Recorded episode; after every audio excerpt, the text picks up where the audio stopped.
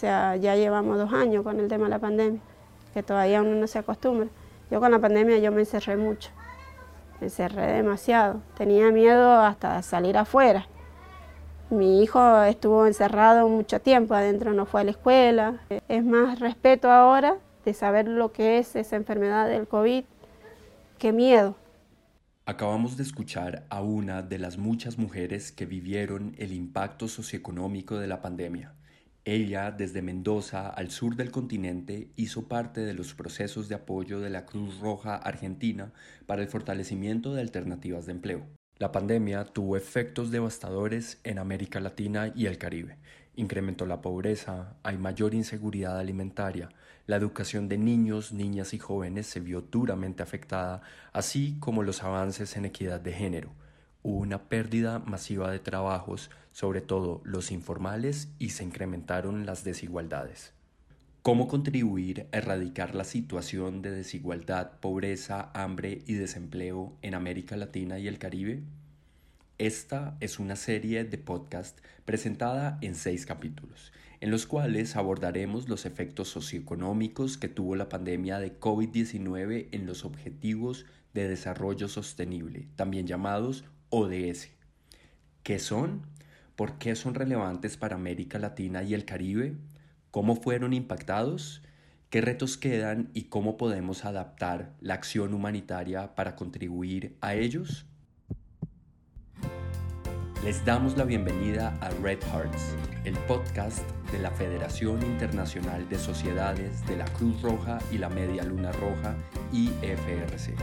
Soy David Quijano desde Bogotá y esto es lo que usted debería saber sobre el duro golpe de la COVID-19 a los ODS en las Américas.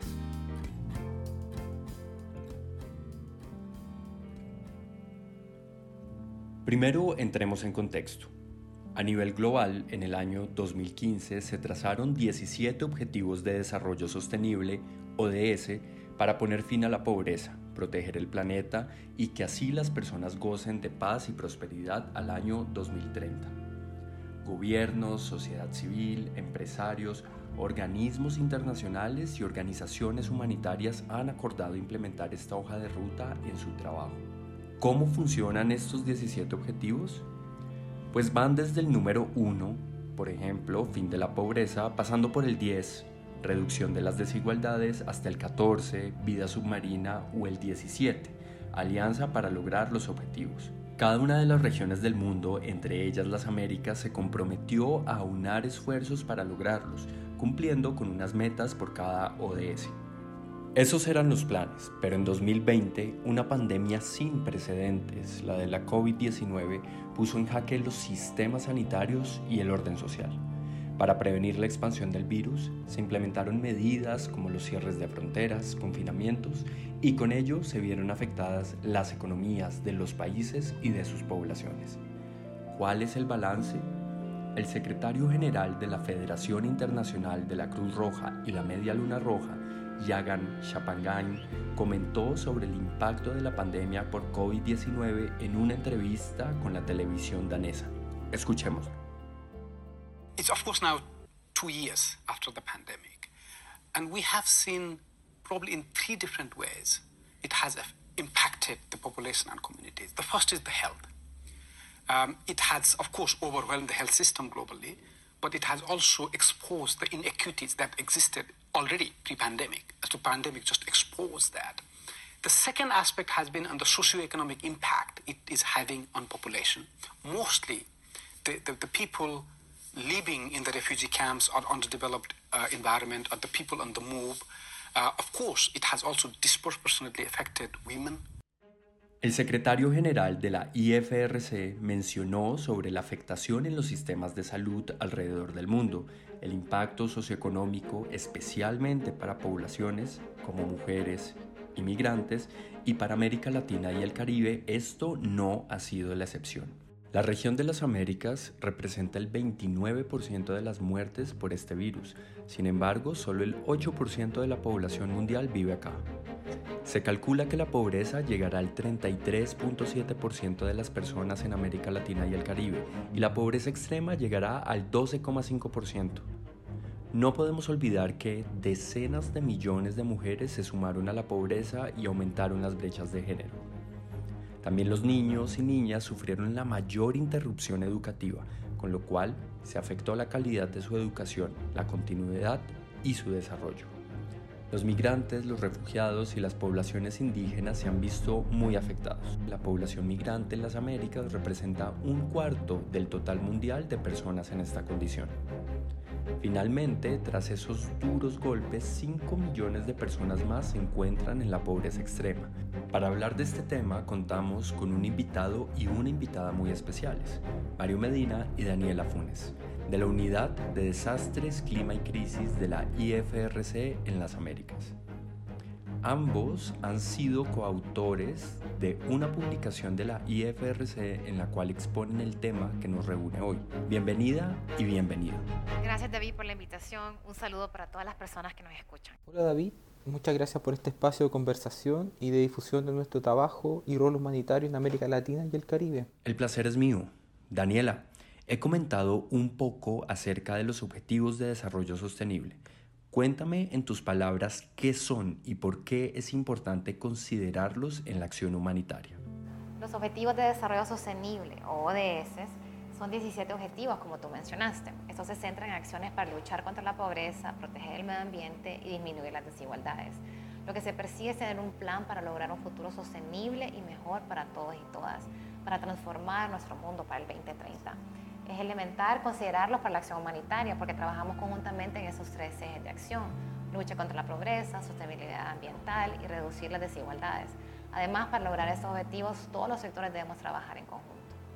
Mario, en dos años de pandemia, dame un ejemplo de cómo ha respondido la Cruz Roja en las Américas para contribuir a los ODS. Claro que hemos contribuido de múltiples formas. Por ejemplo, eh, relacionado con el ODS 10, que es promover la inclusión social, económica y política de todas las personas, la Cruz Roja de la región implementa proyectos de medios de vida que aportan a las familias más vulnerables a generar fuentes de ingresos sostenibles y resilientes. Esto se hace en zonas urbanas, periurbanas y rurales. Por ejemplo, se ha trabajado en Honduras en un programa de apoyo a microemprendimientos y hemos tenido también experiencias de trabajo en el ámbito de seguridad alimentaria en varios países de la región con la construcción y apoyo técnico para huertas familiares y comunitarias. No quiero perder la oportunidad también de señalar que se hace un trabajo muy fuerte en el ámbito del ODS 5, que es lograr la igualdad de género y empoderar a todas las mujeres y las niñas. Es así como las 35 sociedades nacionales eh, a nivel regional incorporan en sus planes de trabajo eh, acciones de protección, género e inclusión. Hablemos del reporte. Sabemos que han identificado poblaciones vulnerables, que se realizaron encuestas para conocer la percepción de cómo impactó la pandemia a nivel socioeconómico a las personas más afectadas. ¿Me cuentas más sobre ello, Daniela? Claro que sí, David, con mucho gusto. Mira, para llevar a cabo las encuestas de percepción sobre los impactos socioeconómicos del COVID-19, contamos con el apoyo de cinco sociedades nacionales con las cuales estamos muy agradecidos la de Argentina, Guatemala, Honduras, Panamá y Venezuela. Lo que se buscaba era aportar al análisis de la investigación realizada en el estudio, la cual se basó en información de publicaciones, artículos y datos de organismos internacionales tales como la Agencia de Naciones Unidas, FAO, OMS, OIT, CEPAL, entre otras. Las encuestas nos ayudaron a tener un sondeo muy general para identificar prioridades de acción para las sociedades nacionales y para la Oficina Regional de América Latina y el Caribe. Las encuestas lanzaron muchos datos de interés que te puedo mencionar. Algo muy importante es que esos datos apoyan los hallazgos expuestos en el estudio. Por ejemplo, en el estudio se reconoce que uno de los sectores más dañados por la pandemia fueron los trabajos. Y coincidentemente, las personas encuestadas revelan que 21% ha perdido su empleo. También reportan un 20% de reducción en las horas laborales. Esto puede ser como resultado de que los horarios de servicio como supermercados, tiendas, restaurantes se redujeron las encuestas también reflejan que hubo una reducción salarial de 32%, lo cual es significativo. Una de las economías que se vio más afectada por la pandemia fue el sector turístico, compuesto por restaurantes, hoteles y un sinnúmero de servicios. Y dentro de la región, la, más, la zona más afectada fue el Caribe, ya que el turismo es un motor de su economía. Una de las preguntas de las encuestas se pedía enumerar sus tres principales necesidades no cubiertas durante la pandemia. para lo cual la alimentación fue la más mencionada en todos los países, seguida por la dificultad de pagar servicios básicos, acceso a medicamentos y luego por educación. La Cruz Roja apoyó varios programas de transferencias monetarias para ayudar a familias con ese tipo de afectaciones a cubrir sus necesidades básicas. Fue muy importante consultar el género de la persona que ha dejado de trabajar para, para poder cumplir con esos cuidados. Aquí queda en evidencia la doble carga de las mujeres, ya que el 58% de las personas fueron del género femenino. Guatemala fue el único país en el que se señaló que el mismo porcentaje de personas femeninas y masculinas tuvo que dejar de trabajar. Entremos al detalle. Mario, son 17 Objetivos de Desarrollo Sostenibles o ODS. Este reporte se enfoca en seis de ellos. ¿Cuáles fueron sus hallazgos? Yo diría que en general hemos apreciado un deterioro en las condiciones que permiten alcanzar los ODS en la región, ya que se veía previo al COVID eh, un estancamiento y una reducción de algunos de los indicadores para nosotros es particularmente preocupante lo que hemos visto, por ejemplo, en la meta 1.1, erradicar la pobreza extrema. Eh, en América Latina y el Caribe se ha retrocedido prácticamente 30 años en el indicador de pobreza extrema.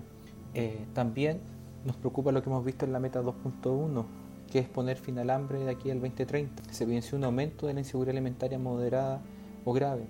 Esto es particularmente fuerte en, eh, en América Central, y en el Caribe. En relación a la meta 4.1, que es de aquí al 2030 velar porque todas las niñas y todos los niños terminen la enseñanza primaria y secundaria, eh, hemos apreciado cómo el cierre prolongado de las escuelas y la combinación con los métodos de educación híbrida, más el aumento de la necesidad de los hogares eh, más vulnerables, se ha transformado en una trampa que probablemente va a hacer que muchos de los niños y niñas de la región, condición de mayor vulnerabilidad, deserten de la actividad escolar e incluso varios de ellos se incorporen eh, al trabajo infantil.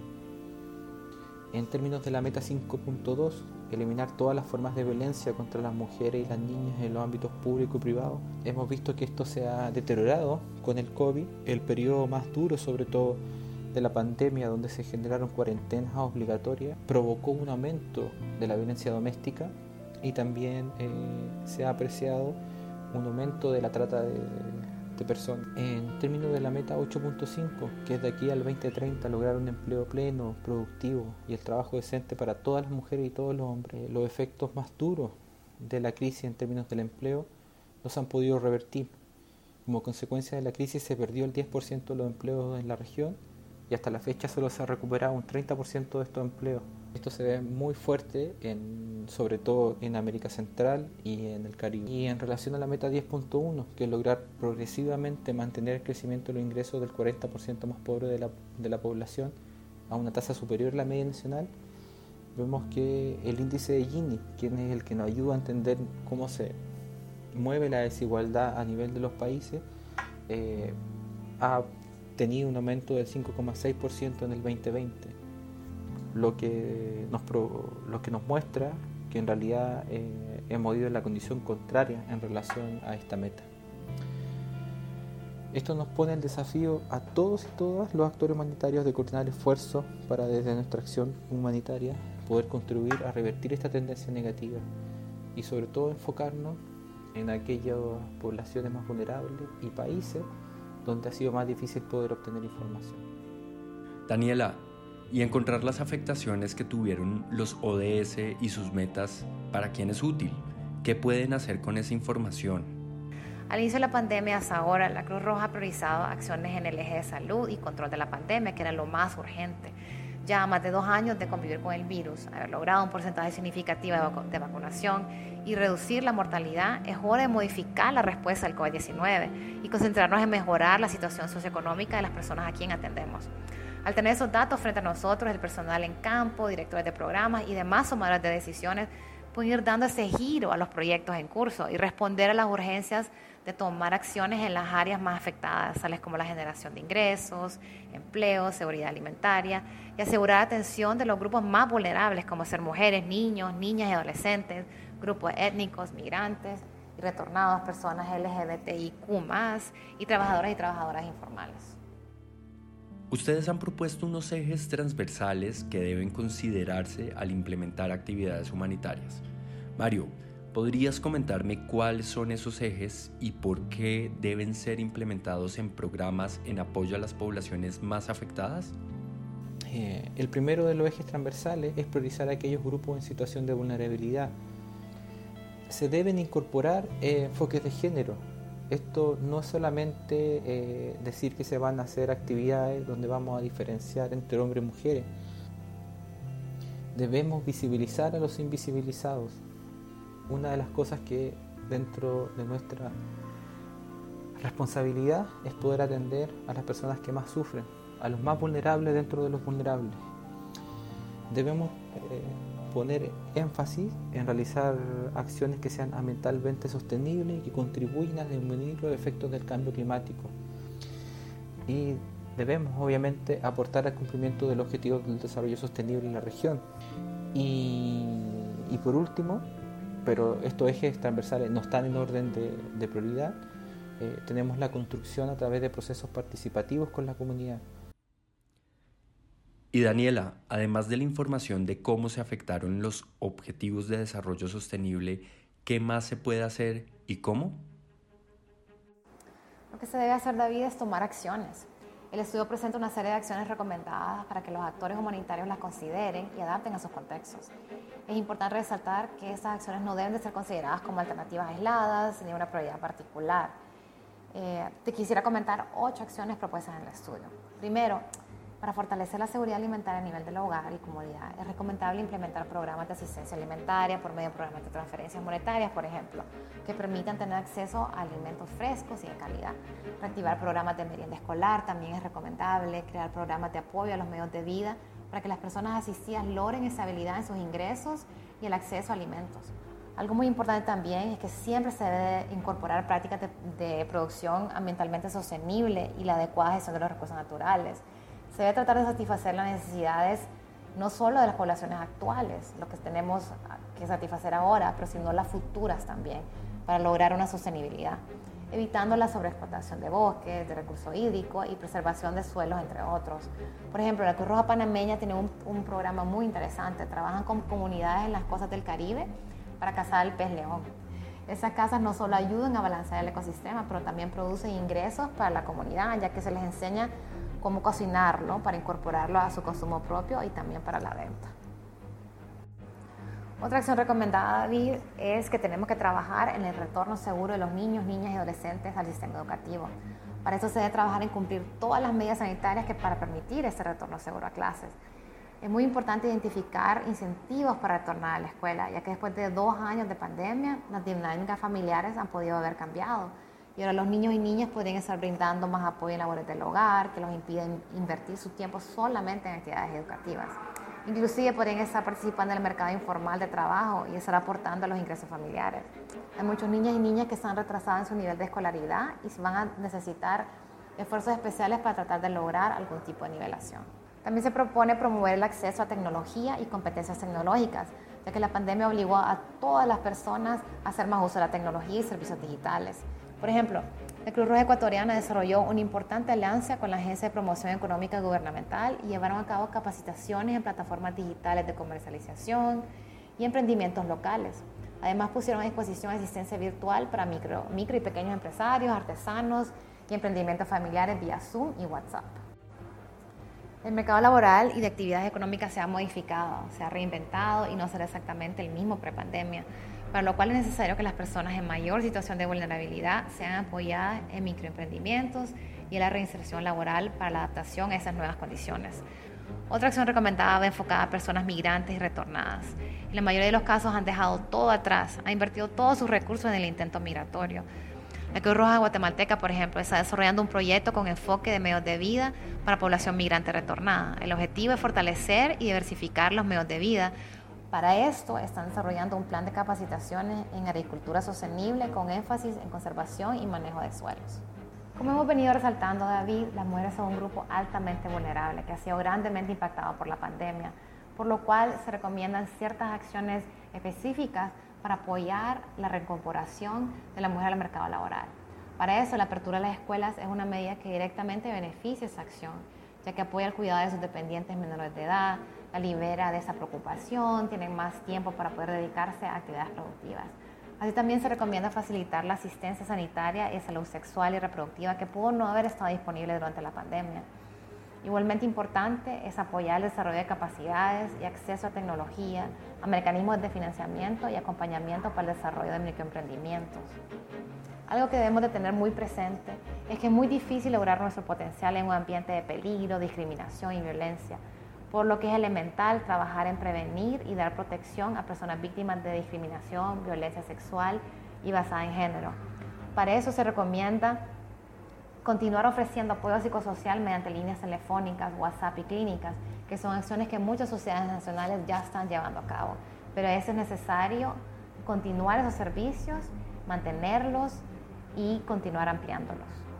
Y para concluir, David, yo quiero resaltar que para poder enfrentar los retos que tenemos frente a nosotros, atender las necesidades de las personas en vulnerabilidad y aportar al cumplimiento de los ODS, se requiere que las acciones a tomar sean abordadas en paralelo y de forma integrada, sostenible y equitativa.